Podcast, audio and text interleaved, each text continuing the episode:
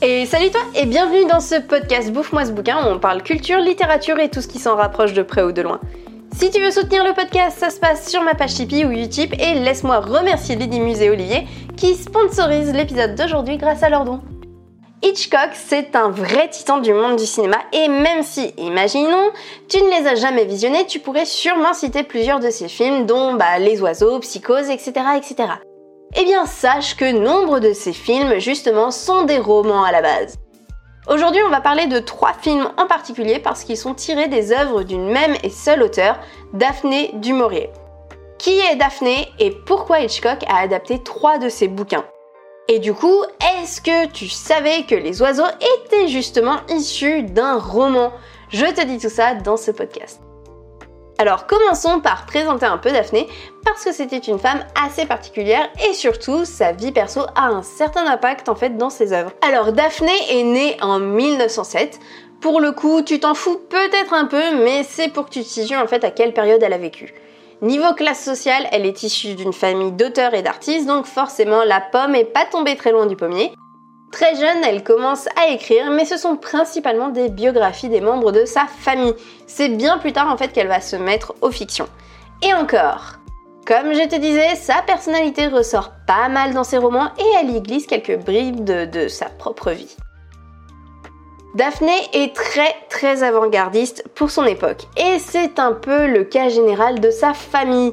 Là, je vais particulièrement te parler de son orientation sexuelle parce que en fait, c'est important pour la suite. C'est pas juste pour colporter des ragots croustillants. On sait que deux sœurs de Daphné reconnaissaient ouvertement être lesbiennes, ce qui est assez dingue quand on repense à l'époque à laquelle elles ont vécu. Il y a eu pas mal de rumeurs autour de Daphné elle-même et d'une potentielle homosexualité, mais la femme n'a jamais voulu confirmer l'info. Et puis, elle était mariée à un homme et a affirmé dans des interviews qu'il s'agissait d'un mariage d'amour. Bon, après, il est vrai qu'on lui a connu pas mal d'aventures, plus ou moins platoniques et plus ou moins partagées, avec des femmes. Donc sur le papier, on peut spéculer sur une éventuelle bisexualité. Mais attention, on était à une autre époque en fait où on ne parlait clairement pas de bisexualité, de pansexualité ou encore de transidentité. Et là, tu vas me dire, c'est quoi le rapport? La transidentité n'est pas une sexualité. Oui, je sais bien, mais il se trouve qu'en interview, Daphné du Maurier aurait plusieurs fois avoué une chose qui peut nous faire comprendre en fait que la madame n'était pas forcément très très très très sûre de son identité sexuelle en plus de son orientation. Elle aurait plusieurs fois confié qu'elle avait au fond d'elle un alter ego masculin qu'elle avait dû ranger dans une boîte arrivée à l'entrée de l'âge adulte. Mais il lui est arrivé de s'imaginer homme dans certaines circonstances et en particulier quand elle écrivait. Apparemment, s'imaginer être un homme lui donnait le courage d'écrire. Alors, est-ce que c'est parce qu'on associe souvent la notion d'ambition et de courage aux hommes ou est-ce que c'est parce que Daphné était bel et bien un homme trans en fait au fond d'elle et trouvait le courage que quand elle était elle-même, c'est-à-dire un homme on ne saura sûrement jamais vraiment, mais clairement, elle était beaucoup trop en avance sur son époque. Et je trouve ça en fait triste de me dire qu'elle a dû mettre cette part en fait d'elle en boîte, comme elle dit, parce que la société dans laquelle elle a évolué ne parlait pas en fait de tout ça, de transidentité et ainsi de suite. Alors, pour des raisons évidentes, je vais continuer à genrer Daphné au féminin parce que on n'a vraiment aucune preuve concrète qu'elle aurait pu être un homme trans et je vais pas genrer quelqu'un au masculin juste parce qu'on pense que Voilà, alors maintenant que tu sais tout ça, tu vas voir à quel point en fait c'est important cette partie d'elle pour comprendre vraiment son roman Rebecca. Rebecca, c'est pas la première adaptation de ses œuvres que Hitchcock va faire. Mais je vais commencer par présenter celle-là pour une raison simple, c'est la seule que j'ai lue et dont j'ai vu les deux adaptations. Rebecca, c'est un thriller qui sortira en 1938 et aura tout de suite un grand grand succès. L'histoire est inspirée à la fois des œuvres de Charlotte Bronte et de Jane Austen. Alors perso, en effet, j'ai vraiment vraiment trouvé que Rebecca et Jane Eyre, c'est kiff kiff bourricot. C'est la même histoire à une vache près. Je vais te faire un résumé. Une jeune femme qui n'a pas de prénom travaille pour une bourgeoise américaine bien bien infecte et qui la traite comme une sous-merde. La mimine est orpheline, donc bah elle a pas d'autre choix que serrer les dents et répondre aux caprices. Un jour, alors que les deux femmes en fait se trouvent dans un hôtel à Monte Carlo, un homme va arriver, un mec très classe nommé Monsieur de Winter. Ce grand riche pose son regard sur notre petite orpheline et s'en suivent des rendez-vous galants en veux-tu en voilà. Sauf qu'un beau jour, la boubourge américaine décide que les deux femmes vont partir aux États-Unis fissa et sans se retourner. Notre jeune amoureuse est en panique totale, en parle à son galant qui décide de l'épouser pour la garder près de lui. Ah, et ils se connaissent euh, depuis une semaine ou deux, hein, je sais plus exactement.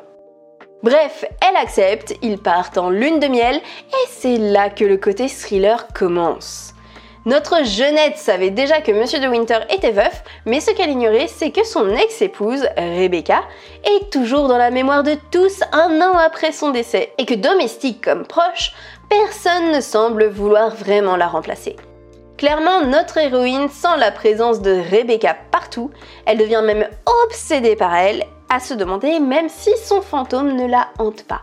Bon, et à force de remuer dans le passé, elle va se rendre compte que la mort de Rebecca n'est peut-être pas si accidentelle que ça.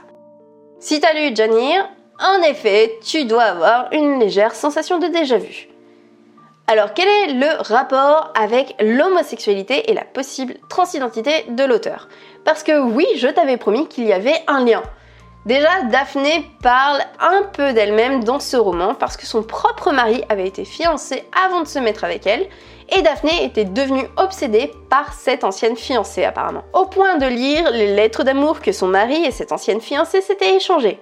Daphné collectionnait également les photos de cette femme, presque comme si elle en était elle-même amoureuse. En fait, dans Rebecca, l'obsession de l'héroïne pour la défunte, c'est quasiment quelque chose de lesbien. C'est pas la seule touche lesbienne dedans d'ailleurs. Il y a le personnage de Madame Denver, qui est euh, la gouvernante et qui déteste clairement l'héroïne. Cette Madame Denver voue un culte total à Rebecca et refuse qu'elle soit remplacée. Certains parlent même d'un amour lesbien justement. Alors perso, je suis partagée. C'est vrai que c'est clairement obsessionnel et que Madame Denver peut aller très très loin pour Rebecca, mais je sais pas dire en fait si c'est de l'amour lesbien ou de l'amour maternel. On nous dit quand même qu'elle servait Rebecca euh, bah, depuis que celle-ci était petite, et je sais pas si c'est une interprétation de ma part ou pas, mais dans ma tête, Madame Denver a l'âge d'être la mère de Rebecca. Perso, j'ai plutôt l'impression d'être devant en fait une nourrice qui serait en admiration totale pour la petite fille qu'elle a élevée. Mais c'est que mon avis. Pour moi, celle qui est en effet obsédée de façon quasi amoureuse de Rebecca, c'est euh, bah, l'héroïne, tout simplement. Elle est à la fois fascinée et effrayée par Rebecca. Tout ça, je trouve que l'adaptation de Hitchcock le montre super super bien. Alors le film sort en 1940, deux ans après le roman, et clairement, bah Ichune, il se fait pas chier pour la com. Il mise tout sur la popularité du roman au point où son argument de vente c'est vous avez aimé le livre? Vous adorerez le film. Ni plus ni moins. Au final, il avait peut-être raison parce que c'est euh, en fait son seul film ayant obtenu l'Oscar du meilleur film. Et pour l'occasion, c'est aussi le premier film qu'il tournera aux États-Unis. Le livre, comme le film, parle beaucoup du syndrome de l'imposteur, parce qu'au final, c'est ce que ressent l'héroïne face à la mémoire de Rebecca. Elle a l'impression que Madame de Winter, ce n'est pas elle, mais c'est toujours Rebecca, même un an après sa mort. En 2020, Netflix a sorti une nouvelle adaptation du roman et dans celle-ci, je trouve qu'on perd ce côté-là. D'ailleurs, dans la version 2020, on a plus l'impression en de suivre l'histoire d'amour entre l'héroïne et Monsieur de Winter qu'autre chose. Je trouve que l'ombre de Rebecca est largement moins présente et que l'héroïne n'est pas vraiment en admiration euh, slash peur face à Rebecca. En fait, à mes yeux, l'œuvre a été modernisée et on a donné en fait une force de caractère et une indépendance à l'héroïne qu'elle n'a clairement pas dans l'œuvre originale. Donc si tu veux voir la version qui colle plus au livre, bah, c'est Hitchcock qu'il faut mater. Encore une fois, c'est mon avis. Je t'ai dit que Rebecca n'était pas la première œuvre de Daphné que Hitchcock a adaptée. La première, c'est Auberge de la Jamaïque. Alors je vais être honnête avec toi, je connaissais pas du tout avant de faire mes recherches et je suis actuellement en train de lire le roman au moment où ce podcast va sortir. Donc je ne vais pas pouvoir te donner mon avis sur l'adaptation comme pour Rebecca. J'en parlerai sûrement sur mes réseaux sociaux, donc si tu as envie d'avoir un petit update, bah n'hésite pas à me suivre sur les réseaux sociaux. Tout ce que je peux te dire, c'est que Daphné n'a pas du tout aimé l'adaptation sortie en 1939. Parce qu'en fait, c'était trop différent de son roman et elle l'a reproché à Hitchcock au point où elle en a développé une amertume envers lui. À Skip, elle ne pouvait pas le voir en peinture et par la suite, à chaque fois qu'elle a su qu'il allait adapter en fait un de ses romans, elle a eu grave le seum. Le roman s'appelle Auberge de la Jamaïque donc, mais le film s'appelle La Taverne de la Jamaïque dans sa version française. Pourquoi ce changement Bah parce qu'en fait le distributeur français était plutôt d'accord avec Daphné et considérait que le film était tellement différent du livre qu'il fallait bah, changer de nom. Bon, ils se sont pas non plus cassé la tête quand ils ont trouvé. Hein. C'est-à-dire qu'ils ont changé le nom, mais on n'est pas très très loin non plus. Cette différence si grande que tout le monde pointe du doigt, en fait, on la doit pas du tout à Hitchcock, mais plutôt à l'acteur principal qui a fait sa starlette et voulait être présent dès le début du film. Donc en gros, ce que Daphné reproche à Hitchcock, techniquement, bah c'est pas vraiment de sa faute. Et l'ironie de la chose, c'est que même Hitchcock dit que ce film est nul. Tu comprends mieux pourquoi je me suis pas pressée à regarder le film? Autre changement, à Skip, dans le livre, le gros méchant serait un prêtre. Oui, je ne suis pas encore arrivée à ce passage. Mais dans le film, on change ça parce qu'à l'époque, en fait, c'est mal vu d'avoir un prêtre criminel. Donc en gros, le film aurait été fait pour plaire à l'acteur et à la bien-pensance.